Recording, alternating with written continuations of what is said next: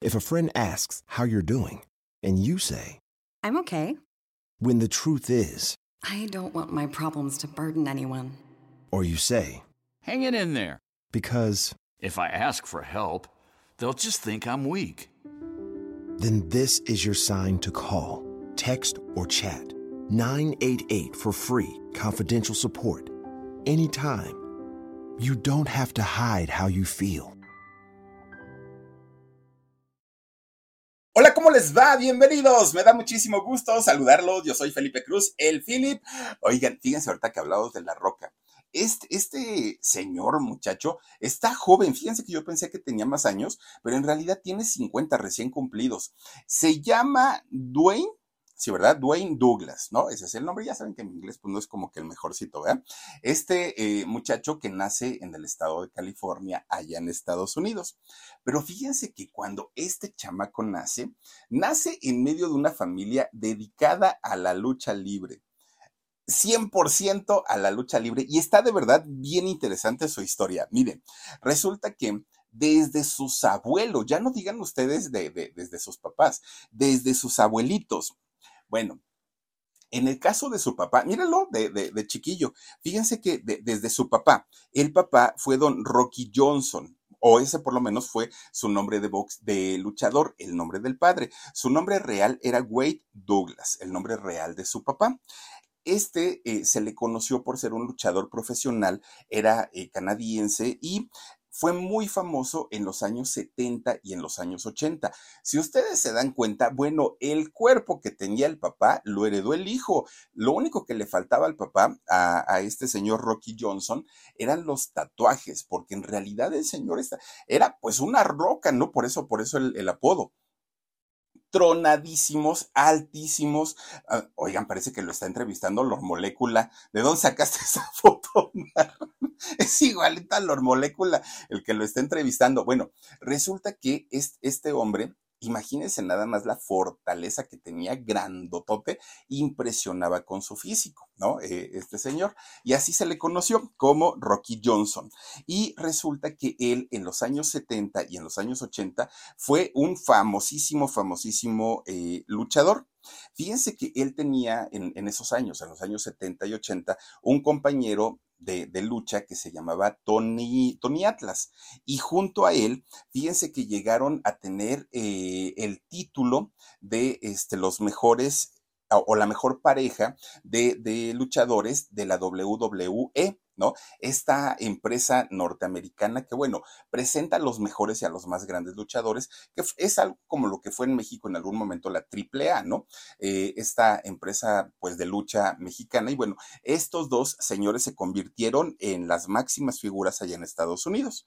Bueno, este señor, eh, el tal Rocky Johnson, fíjense que era tan- tenía tan buen físico, tan buen físico, que un buen día lo contratan para que se convirtiera en sparring o entrenador, pero fíjense que más que entrenador, ellos, lo- los sparring, lo que hacen es que se, mm, se alquilan para que los boxeadores profesionales peleen con ellos, luchen con ellos, en lugar de, de estarle pegando a un costal de arena, es directamente con un cuerpo, con un cuerpo real. Y ellos tan, tan fortachones tienen que resistir esos golpazos.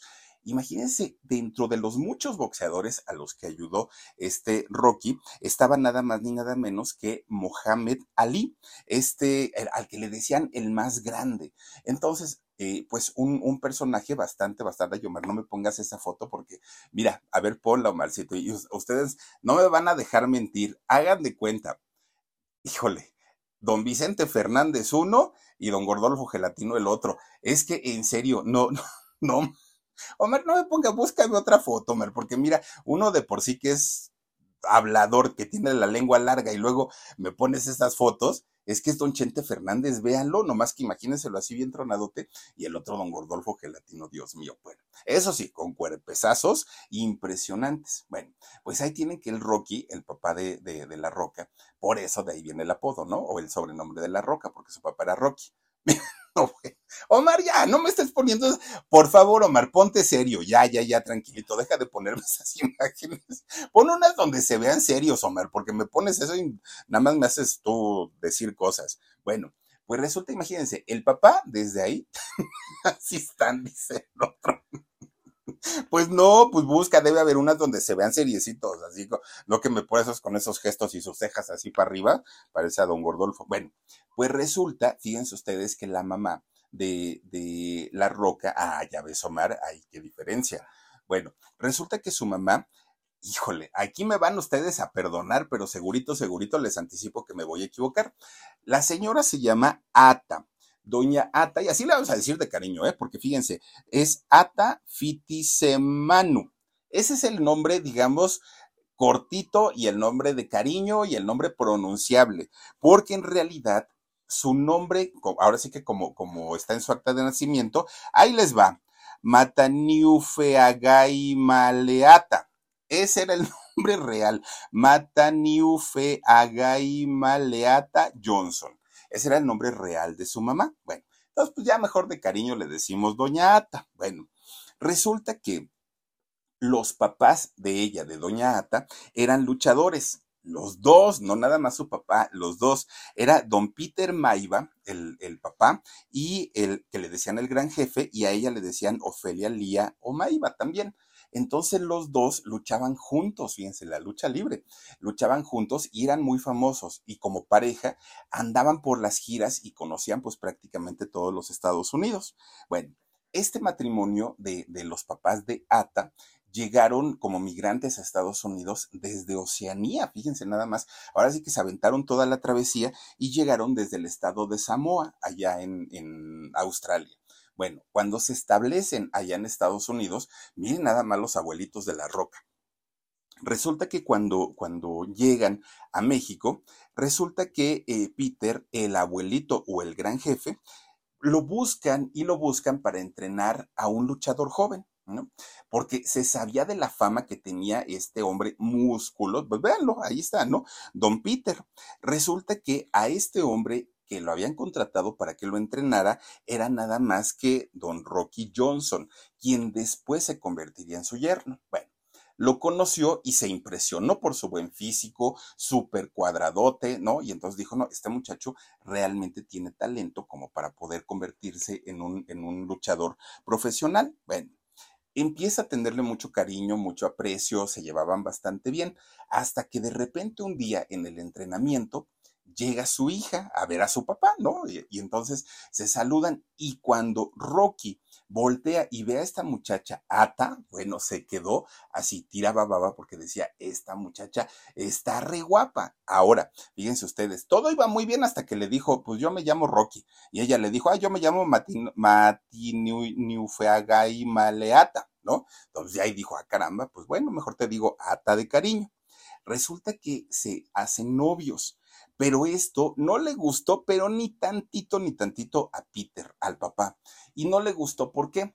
Porque él como luchador profesional sabía que de entrada tenían que, no, no tenían una casa eh, fija, porque siempre andaban de gira prácticamente en todo el país.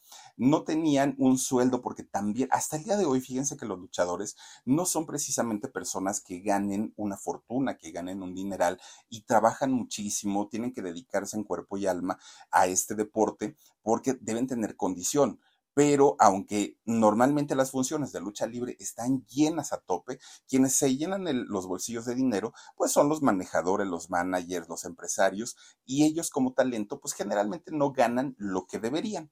Bueno, pues resulta entonces que el papá estaba dispuesto a no permitir que su hija se hiciera novia de, de Rocky, porque decía, me la va a traer batallando. O sea, él sabía lo que era sufrir como luchador pero pues los dos muchachos ya estaban muy enamorados, ¿no? Entonces, por más, por más que, que, trataban como de caer bien a, la familia de, de, ella, pues nada más no, pero aparte había un problema, este Rocky ya había sido, no, no, sé, no era casado, pero ya había estado juntado con una mujer y de hecho ya tenía dos hijos. Eh, bueno, sí, dos hijos, ¿no? Tenía a Curtis y a Wanda, esos eran los hijos. Entonces, para, el, el, para Peter, el suegro, no era fácil, porque decía, bueno, es que tú aparte ya tienes un compromiso, de por si no ganas bien y luego pues tienes que mantener a tus hijos y a mi hija no le vas a dar lo que ella requiere o lo que ella necesita. Bueno, se opusieron de una manera tremenda los dos, ¿no? El papá y la mamá.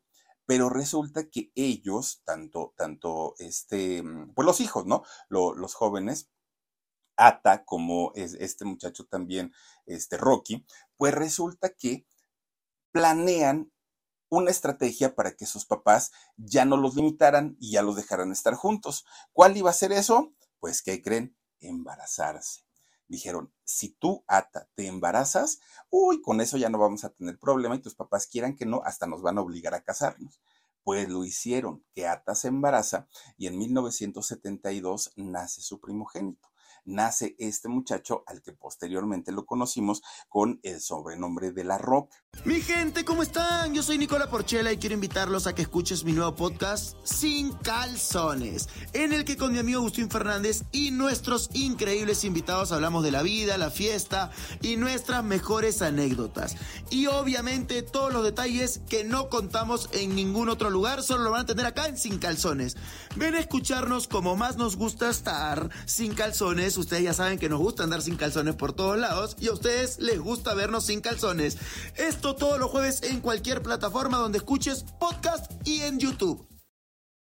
Bueno, y si les funcionó el plan, resulta que los abuelos, ¿no? Los papás de Ata, pues no les quedó de otra más que aceptar la relación. Dijeron, bueno, pues ya está bien, pues ahora sí respóndele a mi hija y pues que Dios nos agarre confesados, ¿no? Bueno, pues fíjense ustedes que en esa primera etapa el matrimonio siendo pues obviamente eh, luchador, el papá, entrenador y todo, empiezan a viajar prácticamente por todo Estados, Estados Unidos, ¿no? Se iba Ata, se iba Rocky y se iba la Roquita. Los tres andaban prácticamente de arriba para abajo por todos lados. Bueno, entre giras, entre trabajos, promociones, bueno, para todos lados. Eso sí, la Roquita siempre sentadito en primera fila viendo a su papá eh, en el espectáculo, en las luchas, todo el tiempo. Era un niño muy reservado, era un niño muy tímido, no era así como, como, como el chamaco eh, travieso y que andaba corriendo de un lado a otro. Si lo dejaban sentadito en un lugar, ahí se quedaba la roquita y no se movía para nada. Bueno, pues resulta que poco a poquito y sin que se lo propusieran, la Roquita fue aprendiendo todos los trucos de la lucha libre. El papá no, no, le enseñaba el deporte, pero pues el niño sentado en primera fila, función tras función tras función, aprendió todo el arte de la lucha libre. Bueno, pues resulta que su papá, siendo, siendo su hijo muy chiquito, le compraba, uy, imagínense que le compraba en los videocassettes, estos VHS y, el Betamax, le compraban las películas de Rambo. ¿Se acuerdan ustedes? De hecho, La Roca se hizo muy eh, fan de Hueso Colorado de Sylvester Stallone le encantaban las películas de Rambo y todas estas eh, que, que, sacaba, pero también veía las películas de Gira y Joe, de los Cuatro Fantásticos, La Guerra de las Galaxias, y fíjense ustedes que tenía un máximo héroe, ídolo, que, que, la roca lo adoraba. Era Superman. De hecho, su, su, digamos que su gran sueño era convertirse él en un héroe así de tronadote y ponchadote, justamente como Superman. Pero veía tantas veces la misma película, la misma, la misma, obviamente le tocaba con Christopher Reeve, ¿no? Todavía. Y resulta que veía tantas y tantas veces la, la película que poco a poquito empezó a ver detalles que no había prestado atención las primeras veces que la había visto. Una de ellas era que este, este muchacho, Superman, era un hombre bien portadito, que era un hombre pues bien peinadito y todo, y él no, él era un chamaco pues que siempre estaba de rezongón, de respondón, este, no eran ordenados, era todo lo contrario a Superman. Pero hubo un detalle que le llamó muchísimo la atención y era el color de la piel. Ahí se dio cuenta cuando empieza a, a notar que todos sus superhéroes, todos, todos, todos eran güeritos, eran rubios o por lo menos eran de piel blanca. Ninguno de ellos era morenito, ninguno. Y entonces le pregunta a su papá, oye papá, ¿y, por qué no podemos ser así como ellos, no? Güeritos, morenitos, porque están muy bonitos. Y el papá le decía, bueno, porque nosotros somos distintos, somos diferentes, nuestra piel es así de color oscura. Ah, bueno, pues está bien. Y entonces eh, el señor desde ahí empieza como a, cuidar mucho a su hijo porque sabía que ya había encontrado esa diferencia, que en esos años allá en Estados Unidos, donde el racismo estaba todo lo que da, era peligroso, incluso pues ya saben, ¿no? Los golpeaban y todo esto. Entonces, eh, don Rocky cuidaba muchísimo a su hijo porque le daba muchísimo, muchísimo miedo. Bueno, pues resulta que, eh, fíjense que su papá le platica y le cuenta, todo lo que era la, la, realidad del racismo en Estados Unidos y le dice que él cuando llega de Oceanía a, Estados Unidos, bueno, su familia, tuvieron que luchar durante muchos años por el racismo, porque decía es que no nos quieren, no nos aceptan, este, nos ven como, como menos, incluso no, nos pagan menos. Bueno, le, le empieza a abrir los ojos a esa realidad tan fuerte, ¿no? Bueno, todo esto que, el, el, niño empezaba a ver y empezaba a notar, además cuando comienza a ir a la escuela, que sí efectivamente comienzan pues a hacerlo de menos y empiezan a hacerle bullying por su color, resulta que eso le forma un carácter y de ser un niño tierno, un niño aparte muy, muy, muy retraído, muy tímido, se convierte en un chamaco que, miren, tuvo que sacar la casta, tuvo que generarse un carácter bastante, bastante fuerte para aprender a defenderse de todos estos ataques y que no eran pocos. A lo mejor hoy ya no se ve tanto, afortunadamente, pero en aquellos años era bastante, bastante malo tener la piel de color eh, oscura. Bueno, pues resulta que imagínense, eh, para un niño, para un niño pequeño, lo que significaba, ¿no? El, sentirse y verse diferente. Bueno, pues resulta que a pesar de que eh, su, papá trabajaba mucho y se la vivía viajando y andaban por todos lados en las giras, económicamente la familia no estaba bien. Tan no estaba bien que no le alcanzaba a don Rocky para, ir y viajar con toda su familia para todos lados. Entonces, en una de esas giras que estaban haciendo, eh, deja a su esposa y deja a su hijo en Hawái y él se va a Tennessee y ahí en Tennessee lo utiliza como digamos su, su, lugar fijo y de ahí se iba a viajar a todos lados y cuando podía porque no era todo el tiempo le mandaba dinerito a, a su hijo la Roquita y aparte a su esposa, ¿no? Pero a Ata, pero fíjense que como les había dicho hace ratito, él ya tenía dos hijos, entonces tenía que cumplir con sus dos hijos, además con su, con su nuevo, nueva familia. Entonces no le alcanzaba, ¿no? Lo, lo que él ganaba. Resulta que un día su esposa le habla y le dice, oye, Rocky, me están pidiendo la renta. Eran 180 dólares de renta lo que, lo que tenía que pagar. Me están pidiendo la renta, ya no me aguanta el, el casero. Entonces necesitas mandarme por favor dinero, ya no tengo para, para la despensa. ¿Qué hago? Y este señor, este Rocky, pues muy preocupado, trató de conseguir, trató de buscar, pero resulta que cuando logra mandar dinero, ya los habían lanzado del departamento donde vivían, ahí en Hawái. Llega el casero, se mete y les avienta sus cosas a la calle y los saca a la mamá y al hijo. La señora, imagínense, pues ponerse a llorar, no tener para comer, no tener dónde vivir, o sea, estaba pues muy, muy, muy mal. Entonces, en ese momento, eh, La Roca se da cuenta de todas las limitaciones económicas que tenían y dijo, no me importa qué tenga que hacer, pero de aquí en adelante mi madre no va a volver a padecer alguna carencia, vamos a, a vivir de una manera diferente y eso va a depender de mí, dijo La Roca. Bueno, el problema no era ese, el problema es que para aquel momento ya había entrado a la adolescencia, a la edad de la punzada, donde viene el descubrimiento de la vida finalmente, ¿no? Porque pues antes de la adolescencia, pues como que estamos metidos debajo de la falda de la mamá. Una vez que llega la adolescencia, queremos la libertad, queremos conocer y queremos comernos el mundo a mordidas. Y eso le pasó a la roca. Resulta que este eh, personaje se le olvida todo todas las carencias que su mamá tenía y lo que habían pasado de, de lanzamiento cuando lo sacaron de su departamento y entonces comienza a buscar amigos pero estos amigos, y es bien peligroso para todos los adolescentes, porque uno en esa edad quiere sentirse aceptado, quiere sentir que pues eh, forma parte, ¿no? De, un grupo de, jóvenes de la misma edad. Y no siempre estos jóvenes pues tienen buenos conceptos de la vida, no todos los jóvenes tienen esa educación que los padres quisieran para todos nosotros.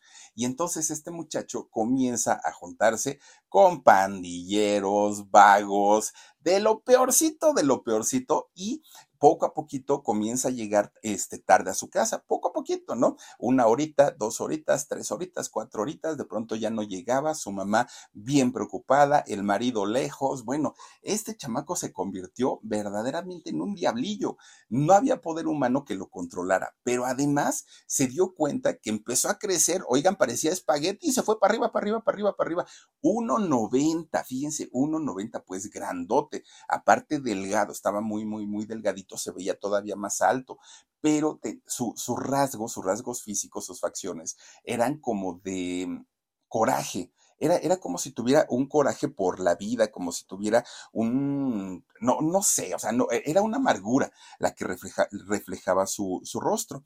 Y entonces la, la misma gente del barrio donde vivía les daba miedo porque decían, este chamaco ha de ser como, como violento y ha de ser asaltante y todo eso. Bueno, Efectivamente, fíjense que eh, este muchacho comienza a hacerse muy agresivo, mucho, mucho, mucho, muy agresivo. Cuando su papá llega finalmente allá a Hawái, llega por ellos y les dice, ahora sí, quieras o no quieras, porque ya eran muchas quejas que tenía de, su mamá, quieras o no quieras, te vas a ir con nosotros a las giras otra vez y aunque batallemos de dinero, pero vamos a andar todos juntos.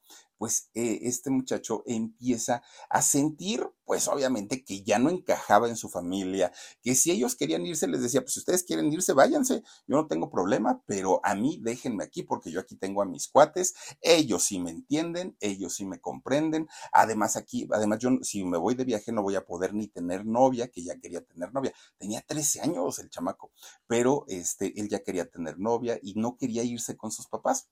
Pero don Rocky se pone muy, muy, muy estricto y le dice, pues te friegas porque tienes 13 años, eres menor de edad y tienes que, hacernos caso. Cuando seas mayor, hablamos de otra cosa, pero ahorita te friegas y nos vamos.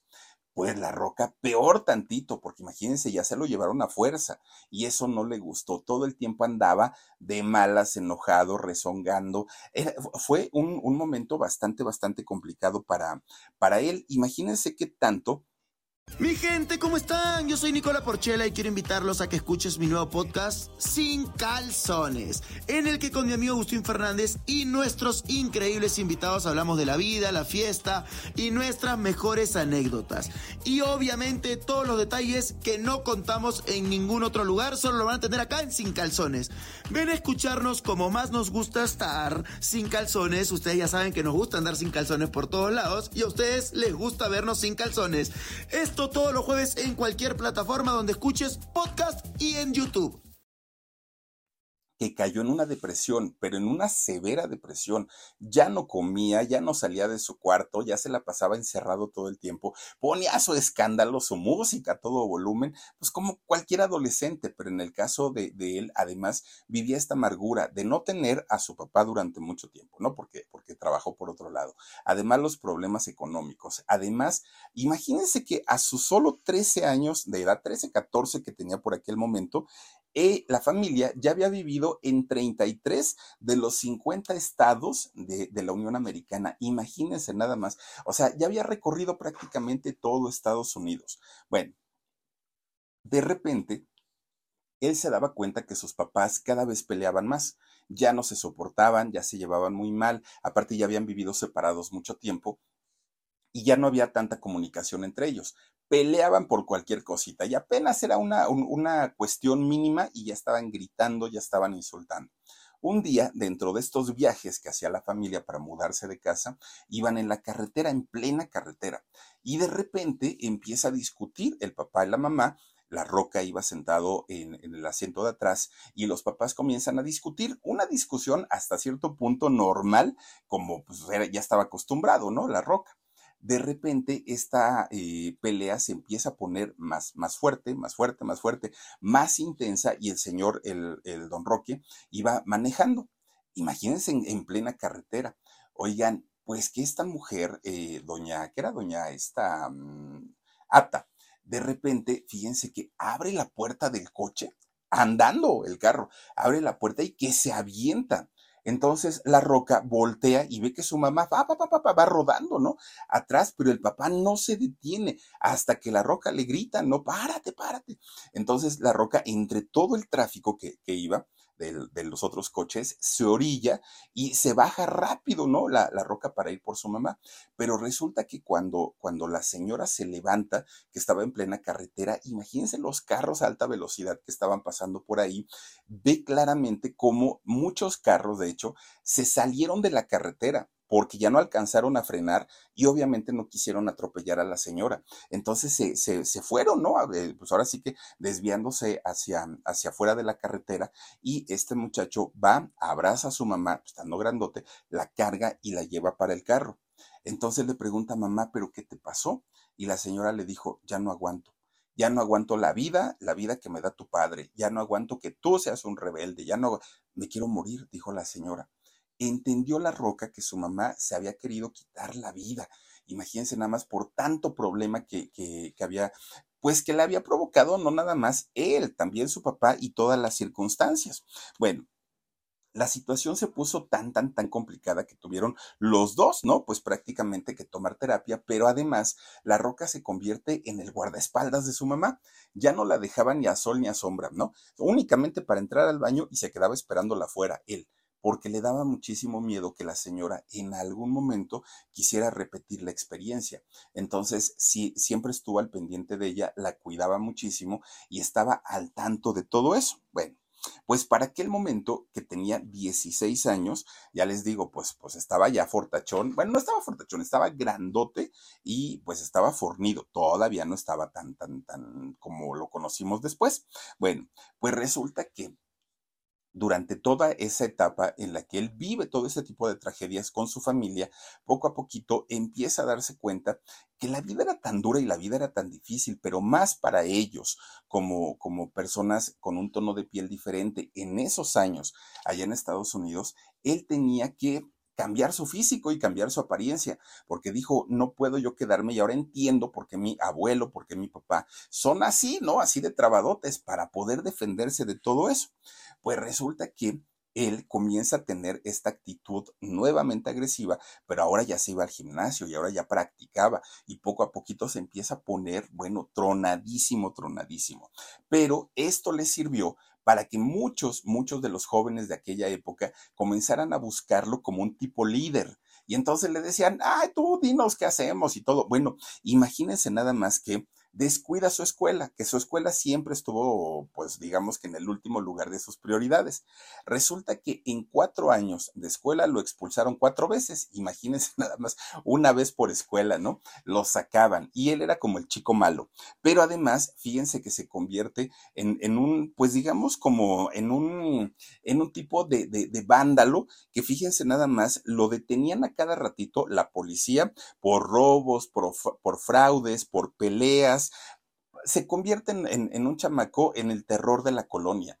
No lo, no, no lo podían ver. Bueno, sus vecinos veían que salía y corrían, se escondían porque decían, este nos va a quitar la cartera o nos va a quitar la bolsa. Le tenían realmente mucho, mucho miedo. Y él, fíjense que siempre buscaba la manera de, de echar pleito y de terminar a golpes. ¿Por qué? Porque él sabía que iba a ganar y que ese, ese nuevo pleito al que se iba a enfrentar le iba a permitir subir su estatus y decir, no, porque si ya le ganó a tal y a tal y a tal y a tal, ah, pues, también a nosotros. Entonces la gente le comenzaba a tener cada vez, él pensaba que era respeto, pero en realidad la gente lo que le tenía era muchísimo, muchísimo miedo. Bueno, pues resulta que fíjense que eh, eh, así se da, pues digamos, su, su, adolescencia y cuando entra ya a la juventud, ¿no? Él tenía para entonces 17 años, resulta que lo agarra la policía por todos estos delitos que había cometido y siendo, pues obviamente siendo menor de edad, y lo meten a un campamento militar.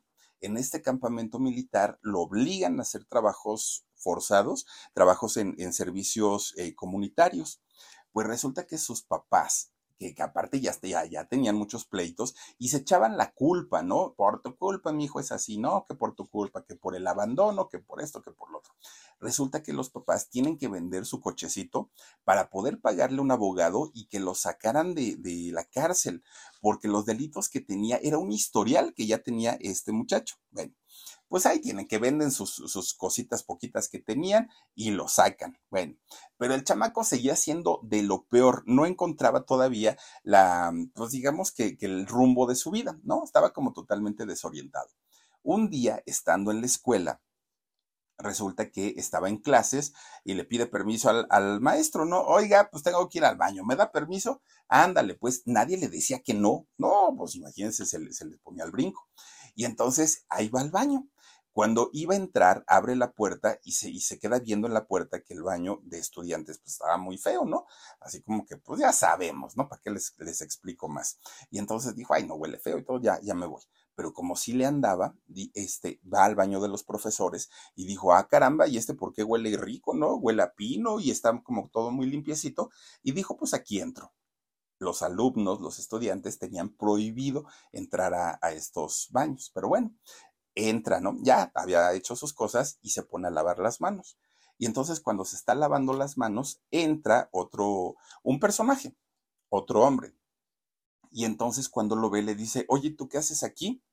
Y voltea muy enojado con su cara de malo. Y le dice, ¿por qué? ¿Cuál es el problema? No, no, no, yo te pregunto nada más, este, es que tú eres el alumno y no puedes estar aquí y le dice, mira, yo me voy a salir de este baño cuando yo acabe, cuando yo quiera y cuando se me dé la gana. En realidad este profesor no había sido mal educado, ni había sido grosero, ni mucho menos. Simplemente le estaba diciendo pues que no era el lugar para, para un estudiante.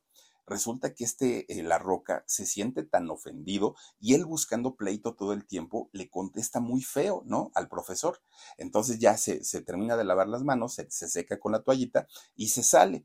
Pero ya cuando estaba en la puerta dijo, pues creo que sí me pasé de listo, porque a final de cuentas el profesor ni me corrió, ni me habló feo, ni me, ni me dijo que me iba a reportar con el director, ni nada.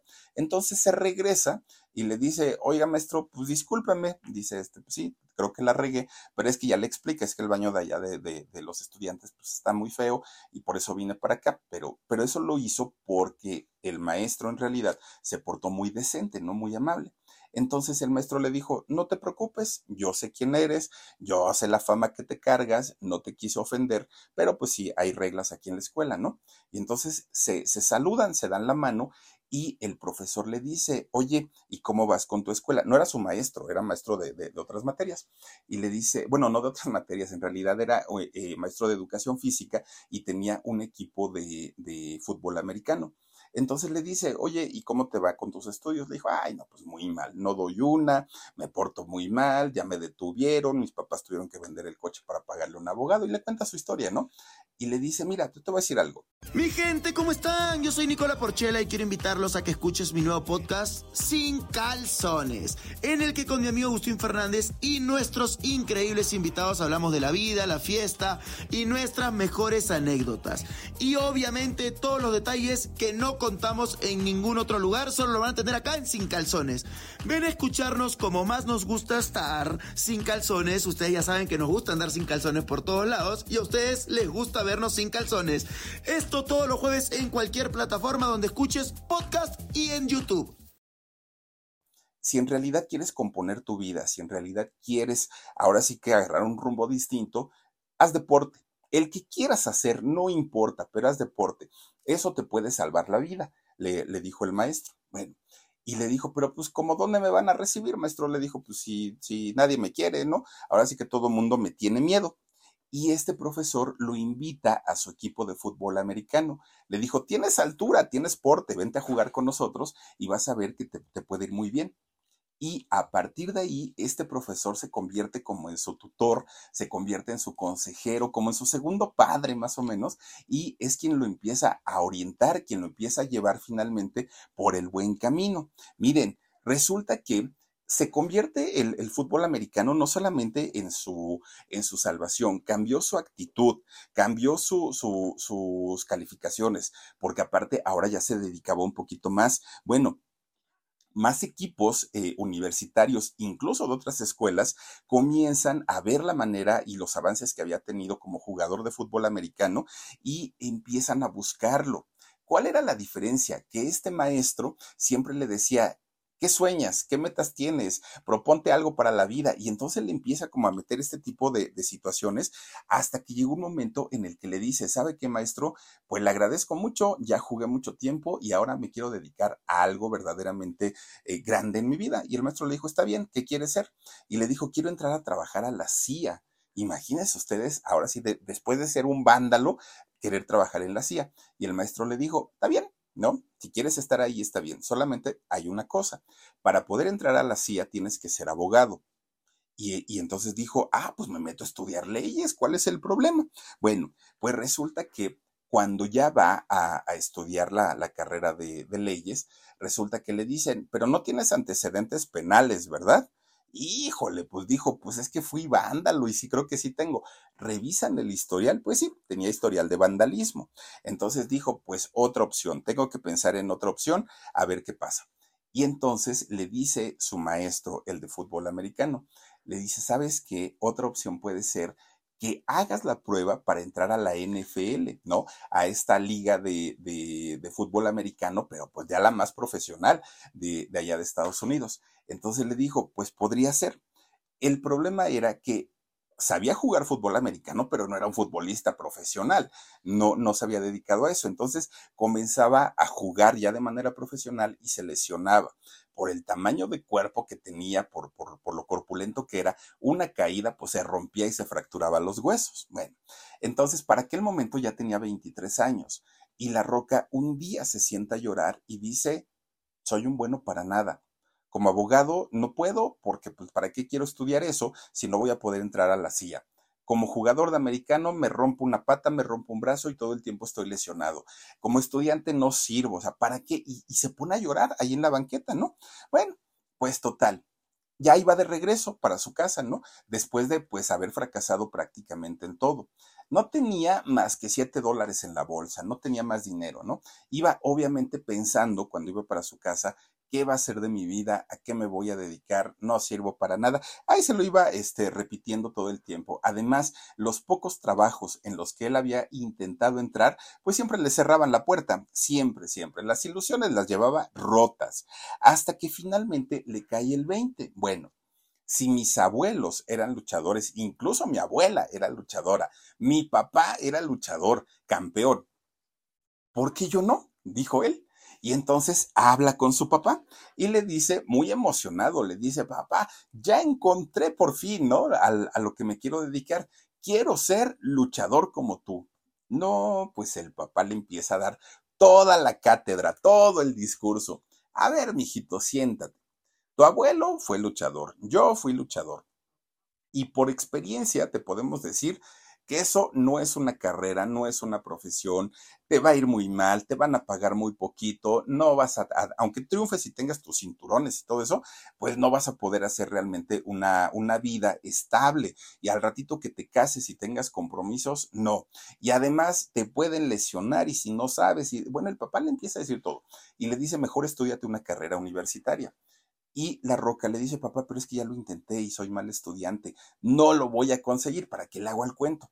Pues no, y no, y no, y no. Pues la roca solito, solito, eh, empezaba él según hacer ahí sus, estas, ¿cómo se llaman? Acrobacias. Pues lo vio tan desesperado su papá, don Rocky, que le tuvo que ayudar, le tuvo que decir un buen día, está bien, yo te enseño, pero si lo vas a hacer, lo vas a hacer de manera profesional, le dijo don, don Rocky. Bueno, pues resulta que don, don, don Rocky había trabajado para la WWE durante mucho tiempo y tenía sus buenos contactos, conocía a mucha gente. Entre ellos conoce a un hombre llamado Pat Peterson, que, este Pat Peterson era, bueno, en algún momento fue estrella de la WWE. Y entonces un día le habla por teléfono y le dice, oye, ¿qué crees? Fíjate que mi hijo, este, pues se quiere dedicar a eso. No te digo que le consigas trabajo, solo te digo que cuando quieras, puedes venir a la casa y ver cómo, cómo este, entrena. Si te gusta, pues ya tú decides, ¿no? En una de esas hasta te conviertes en su manager. Y ahí va este señor Pitt, ¿no?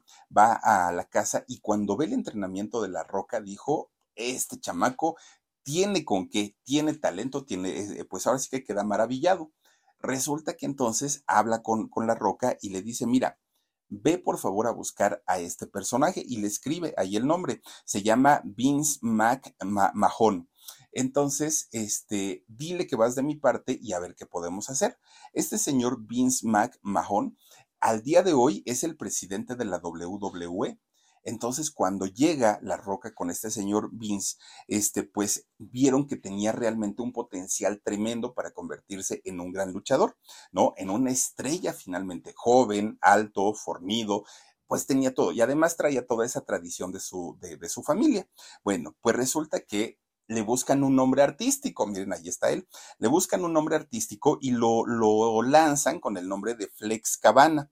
Fíjense que con este nombre Flex Cabana, gana su primer campeonato, La Roca. Imagínense, pues ahora sí que debutando y ganando, pues claro, obviamente, pues esto hace que su popularidad comience a, tomar forma, ¿no? Y la gente al principio no lo querían, sobre todo la gente que era que, es aficionada a la lucha libre, como que no lo querían tanto, pero conforme va pasando el tiempo, obviamente, obviamente, pues sí empiezan a, a tenerle cariño. Bueno, pues resulta que después se cambia el nombre al de Rocky Maiva Maivia, igual que su papá, ¿no? Pues ahora sí que lo hizo con, con, este, con esta finalidad de darle un homenaje a su papá.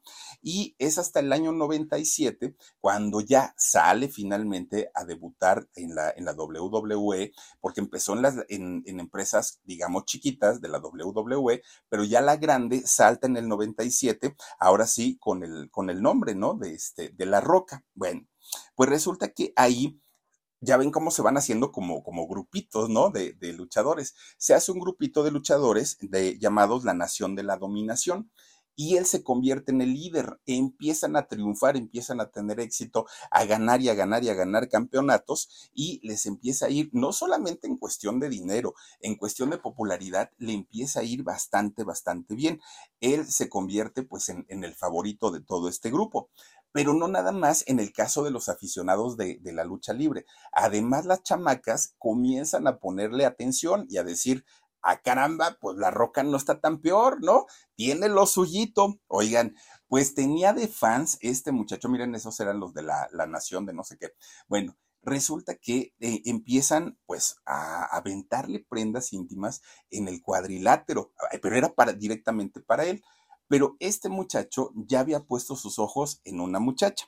Una fue la que eh, rompió su corazón, Dani García. Fíjense que ella había sido su ex compañera en la universidad, estudió en la Universidad de Miami y ahí habían sido compañeros. Resulta que se hacen novios y se casaron en el año 97. Bueno, pues resulta que un día estaba La Roca eh, haciendo uno de, sus shows, cuando de pronto le avisan, oye, ¿sabes qué? Pues ahí hay un, productor de cine y te quiere conocer.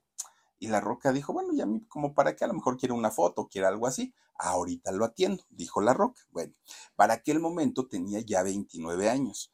Fíjense entonces que este productor llega, lo saluda, lo felicita por su trabajo y le dice, oye, eh, pues, pues yo soy productor. No, no soy un gran productor y tampoco tengo el poder como para llevarte a Hollywood, pero sí podría hablar con quien sí tiene ese poder y con quien sí te puede llevar a hacer una película. La pregunta es, ¿te gustaría? Y La Roca dijo, déjame pensarlo, no sé y no soy actor, dijo, ¿no? Ah, bueno, está bien, habla con su papá. Y el papá le dijo, hijo, esta es tu oportunidad de oro.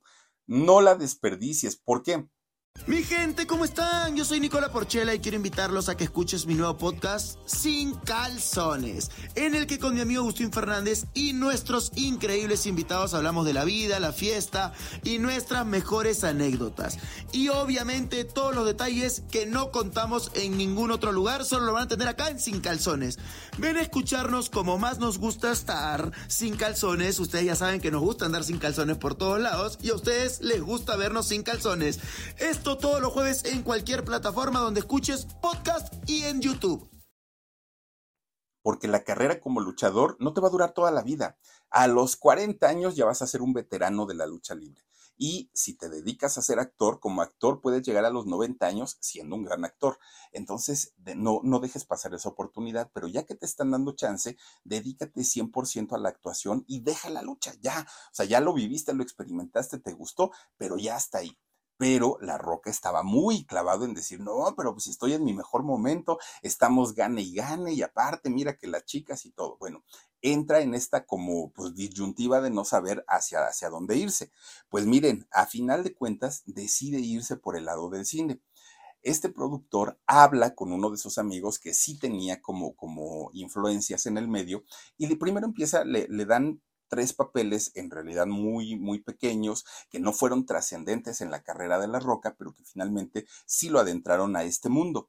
Ya fue hasta el 2001 donde sale en la película de La momia regresa, en donde le dan este personaje del rey escorpión, y bueno, en este personaje fue donde, sobre todo a muchos jóvenes, ¿no? Conectó con la gran mayoría de los jóvenes con, con el rey escorpión, y es la manera en cómo se da a conocer en el cine de Hollywood.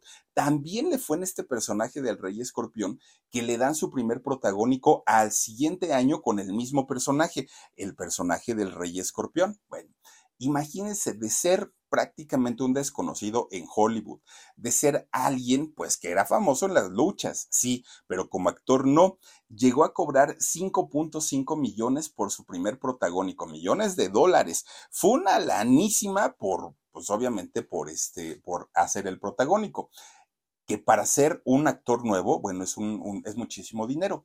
Resulta que le estaba yendo tan bien económicamente que es cuando tiene a su primer hija, a Simón Alexandra. Y entonces, pues él decía, pues ya me está yendo súper bien, ya me quiero dedicar a esto y todo, ¿no? Bueno, para aquel momento sus papás ya se habían divorciado, ya el matrimonio era insalvable, les estaba yendo bastante, bastante bien. Incluso su papá ya tenía una nueva pareja de nombre Sheila y ya, ¿no? Entonces la Roca estaba más dedicado a su mamá. Resulta que en aquel momento su abuelo eh, llega a, verlo y le dice, oye, lo que hiciste en, el cine está bien padre, qué bueno, ya vas a ser famoso, por lo menos alguien de la familia, y le empieza a aconsejar, a aconsejar el abuelito y le hace que desista totalmente de la lucha, de, la lucha libre, pero además el abuelo le dice, oye, tienes, si ahorita te están pagando bien, si estás ganando tus buenos dólares, inviértelos, porque tú no sabes a futuro qué pueda pasar en la vida. Y entonces cualquier cosa que suceda, por lo menos ya vas a tener una buena inversión. Fíjense que este eh, muchacho pone una empresa de tequila, imagínense ustedes. Y en esta empresa de tequila le va súper, súper bien y al ratito empezó a crecer y a crecer y a crecer. Bueno, el problema no era ese, el asunto era que mientras sus participaciones en Hollywood eran taquilla asegurada porque la gente iba a ver sus películas, la crítica, bueno, lo destrozó, no es actor, no, no, no, no matiza, eh, siempre son los mismos rostros, es la misma sonrisa. Bueno, lo destrozaron por todos lados a este muchacho, pero por todos lados, obviamente, él no le importaba, él estaba ganando su dinerito y lo estaba invirtiendo bastante, bastante bien. Para el año 2007, su matrimonio con Dani, pues ya no, ya no funcionaba y ellos se divorcian. Fíjense nada más. Ahora, lo, lo padre de esto es que, aunque se divorció de ella, siguen hasta el día de hoy teniendo una muy, muy, muy, muy buena relación por su hija, pero, pero además de todo, ella, Dani, que había estudiado administración de empresas, se convierte pues en, en, quien le administra todo, todo, todo su dinero como actor, como luchador, como empresario, como todo. Dani es la que, la, que le asesora en todo. Incluso fíjense que pusieron una empresa de, de este, productora que se llama Seven Books Productions, en donde Ahora esta empresa es la que se dedica a hacer las películas con la roca, ¿no? Y ganan su, buen dinero. Y ahí son, socios los dos, Dani y él.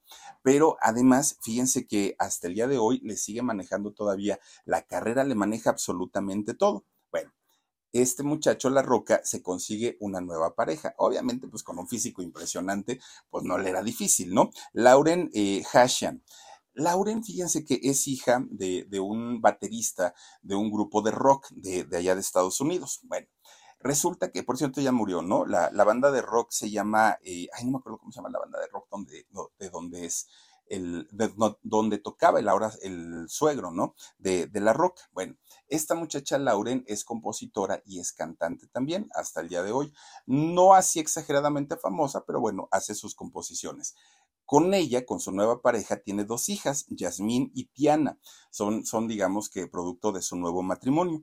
Bueno, pues resulta que, fíjense, a pesar de, saber y de que la crítica lo ha destrozado como actor y, cuando salen películas que si rápido, furioso, rápido y furioso y todas estas, la crítica siempre, siempre, siempre, siempre dice que no es actor, la taquilla demuestra, eh, eh, demuestra otra cosa, porque siempre son éxitos tras éxitos tras éxitos. Imagínense nada más que se da el lujo de ser del selecto grupo de los que cobran al día de hoy más de 20 millones de dólares por una película imagínense, bueno, 20 millones es una grosería, ¿no? Y se pone muy exigente. No crean ustedes que nada más es cobro eso y, nada más. No, él además pide un porcentaje de la taquilla y pide una gira internacional para promocionar la película.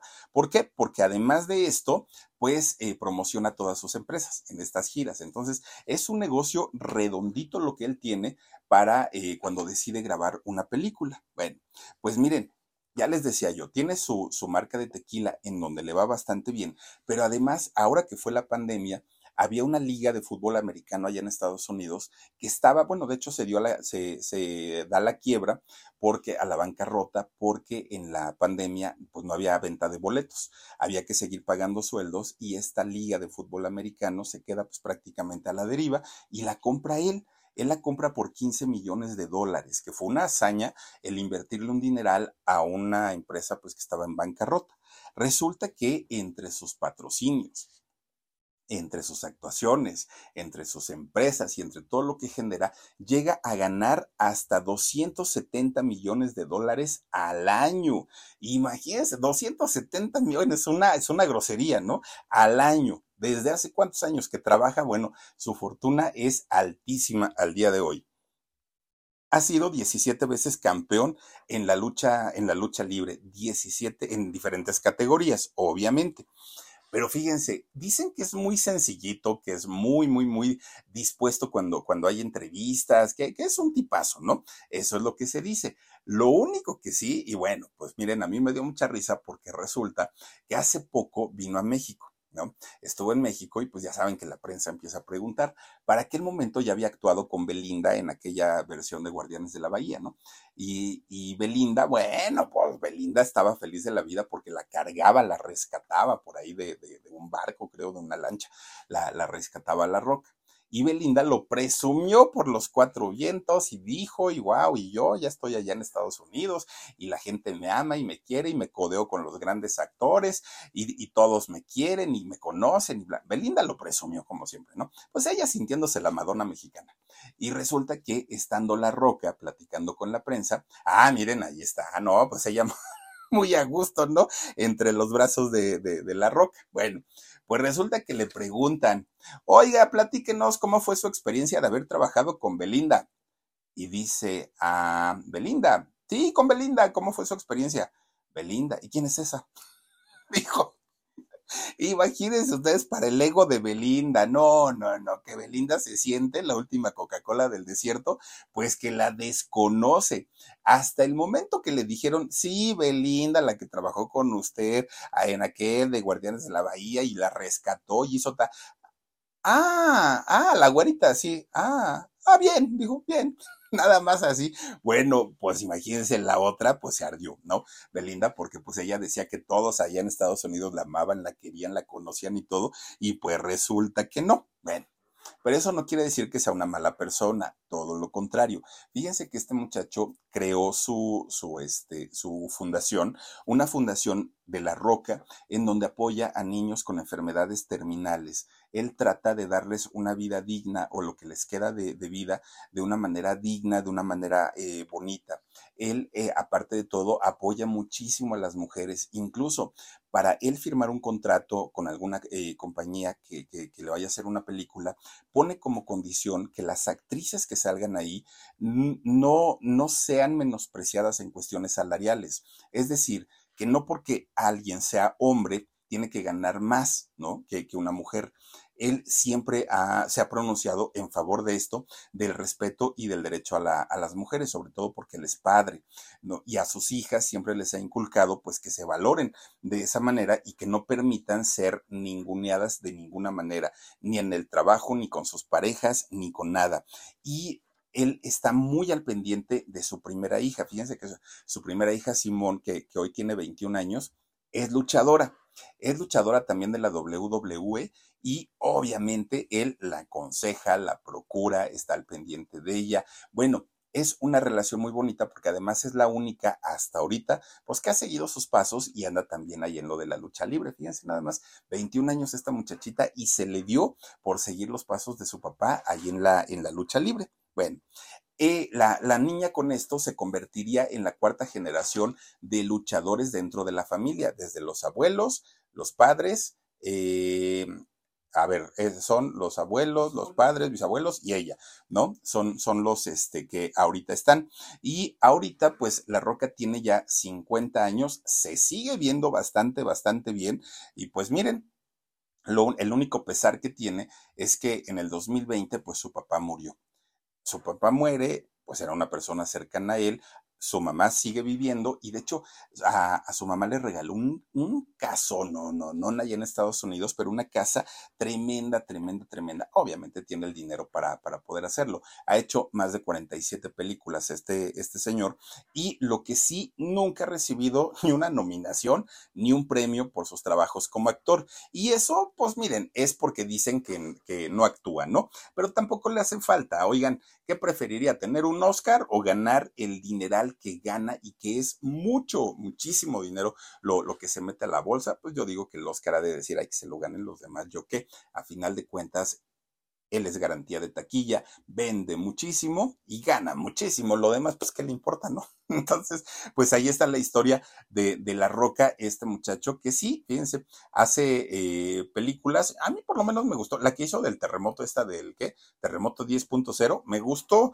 Y cuando hace Rápidos y Furiosos también me gusta. Entonces, ah, digo, es cuestión ahí de, de cada quien. Algunos les gustará, algunos no. Pero a final de cuentas, sin ser actor, se convirtió en uno de los mejor pagados allí en Hollywood. Fíjense, bien interesante su, su historia. Pero pues ahí está justamente lo que tenemos que platicarles de La Roca. Cuídense mucho, les mando besos. Adiós.